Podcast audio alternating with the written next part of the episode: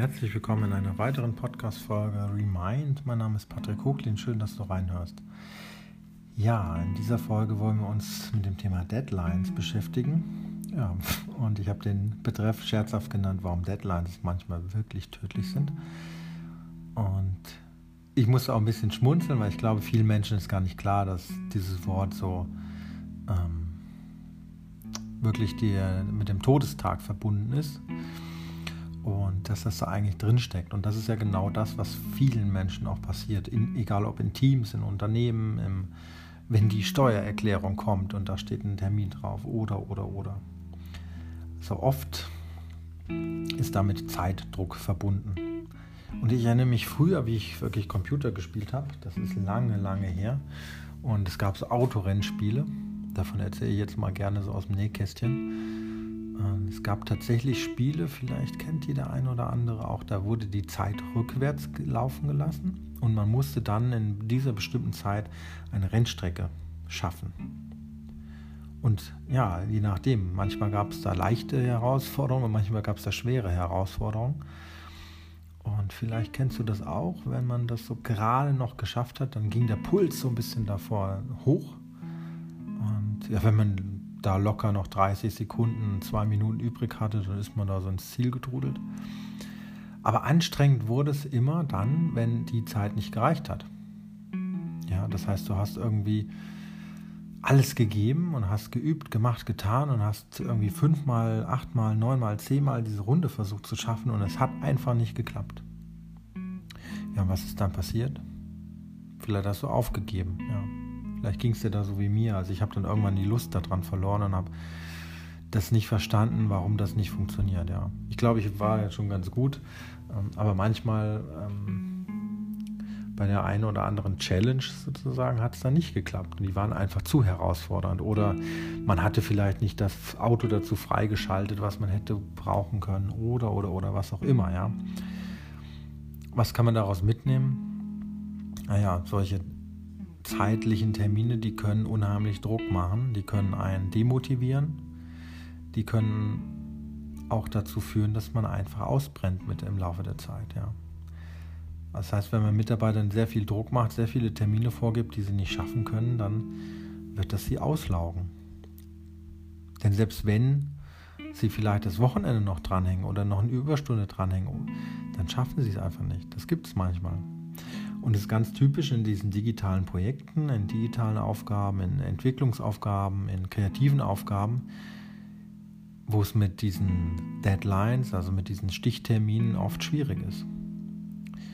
Insbesondere dann, wenn man natürlich mit mehreren Menschen noch zusammenarbeitet und dann versucht, sich über Termine zu koordinieren. Dann rennt nämlich der eine zum anderen und der andere sagt aber, ich habe noch das und das bis morgen abzugeben und du hast auch das bis morgen abzugeben und dann stehst du da und hat eigentlich keiner Zeit. Ja, und keiner weiß, wie er sich priorisieren soll.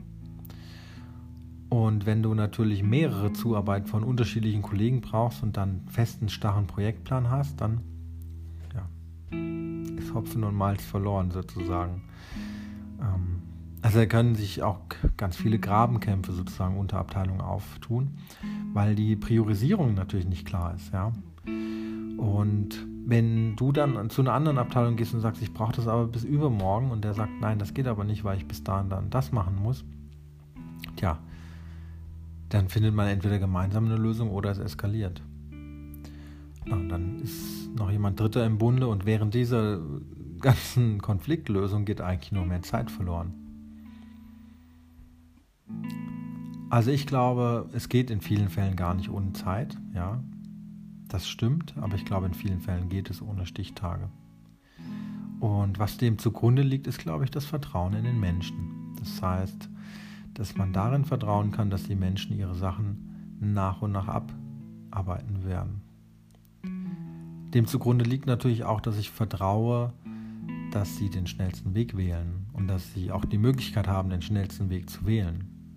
Manchmal gibt es ja mehrere Möglichkeiten und ja, die besten Mitarbeiter finden meistens auch den schnellsten Weg, weil sie dann ja wieder was Nächstes machen kann. Also ich kenne wenige Menschen, die sagen, ach, da habe ich jetzt keine Lust drauf, das mache ich nicht und das kommt natürlich vor, aber dann ist schon das Vertrauen in den Mitarbeiter meistens gebrochen.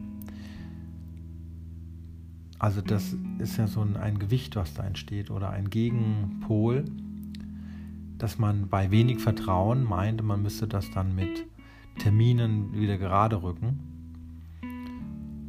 weil äh, zugrunde liegt ja, der Mitarbeiter arbeitet dann nichts. Aber die meisten Mitarbeiter arbeiten und alle tun was. Nur in dem Chaos äh, kommen sie meistens dann nicht voran. Also meine Lösung oder das Angebot, was ich hier für dich habe, ist so wenig Termindruck wie möglich und sehr, sehr bewusst einsetzen. Ja. Also natürlich kann man sagen, ein großes Projekt muss, darf, kann bis zum Ende des Jahres fertig sein, um das dann auch an alle zu kommunizieren und dass sie sozusagen da einen Nordstern haben. Ja. Aber jetzt diese 150 Aufgaben darunter zu brechen und alle auf einen äh, Tag des, im Kalender zu verorten, das wiederum endet oft in Bürokratie und ist unflexibel. Das ist dann sehr starr. Und es macht auch keinen Spaß. Also was wäre denn, wenn eine Aufgabe schneller fertig ist, dann kann man ja die nächste nehmen. Also manchmal sind die Lösungen einfach viel einfacher. Tja. Also einerseits sind eben diese Termine gut, um abteilungsübergreifend zu kommunizieren, andererseits engen sie sehr ein. Und jede Abteilung mag da vielleicht auch anders arbeiten, jeder Mitarbeiter mag da anders arbeiten, jeder hat so sein Ding. Aber was wäre denn, wenn man sich miteinander darauf einigt? Also wenn man nicht dem anderen einen Termin vorgibt, sondern ihn fragt, was ist denn ein realistischer Termin? und dadurch wieder eine, sagen wir, eine offene Haltung einnimmt und sagt, okay, mal hören, was er sagt. Weil dann entsteht wieder ein Raum, über den man sprechen kann. Er sagt vielleicht, ja, ich kann dir das bis nächste Woche liefern. Ja, dann kannst du aber argumentieren, hm, du bräuchtest den Bericht aber fürs Management bis dahin und dann. Dann kann er vielleicht in seinem Kalender gucken, was kann er schieben, was kann er anders machen, ja. Also da in einen spielerischen Verhandlungsdialog reinzugehen, das empfehle ich an dieser Stelle. In Kombination natürlich immer so wenig wie möglich mit Terminen zu arbeiten und auf das Commitment des anderen zu vertrauen. Also auf diese, wenn jemand eine Aufgabe übernimmt und sagt, ja, ich mache die. Das ist dann ja ein bisschen weicher, ein bisschen softer und vor allem konzentriert sich dann das Wesentliche auf den Inhalt der Aufgabe. Denn wenn ein Mitarbeiter die, äh, den Termin, den Fertigstellungstermin nennt, dann wird er sich in diesem Schritt auch automatisch mit der inhaltlichen Abarbeitung auseinandersetzen können. Ja.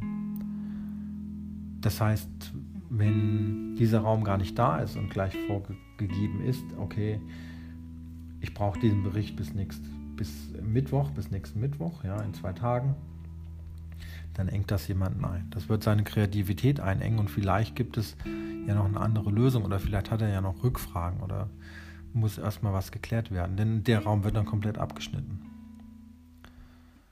Also da würde ich fragen, okay, bis wann kannst du mir das denn liefern? Und vielleicht auch die Hintergründe erläutern, ja. Das ist so das Wesentliche. Also manchmal sind diese Termine oder Termindruck eben dann tödlich. Sie machen ein schlechtes Gefühl, sie engen die Menschen ein, sie bringen die äh, Menschen oft in Bredouille sozusagen an ihrem Arbeitsplatz. Und oft geht es auch nicht um diesen Termin, glaube ich, sondern es geht ja um das größere Ganze. Und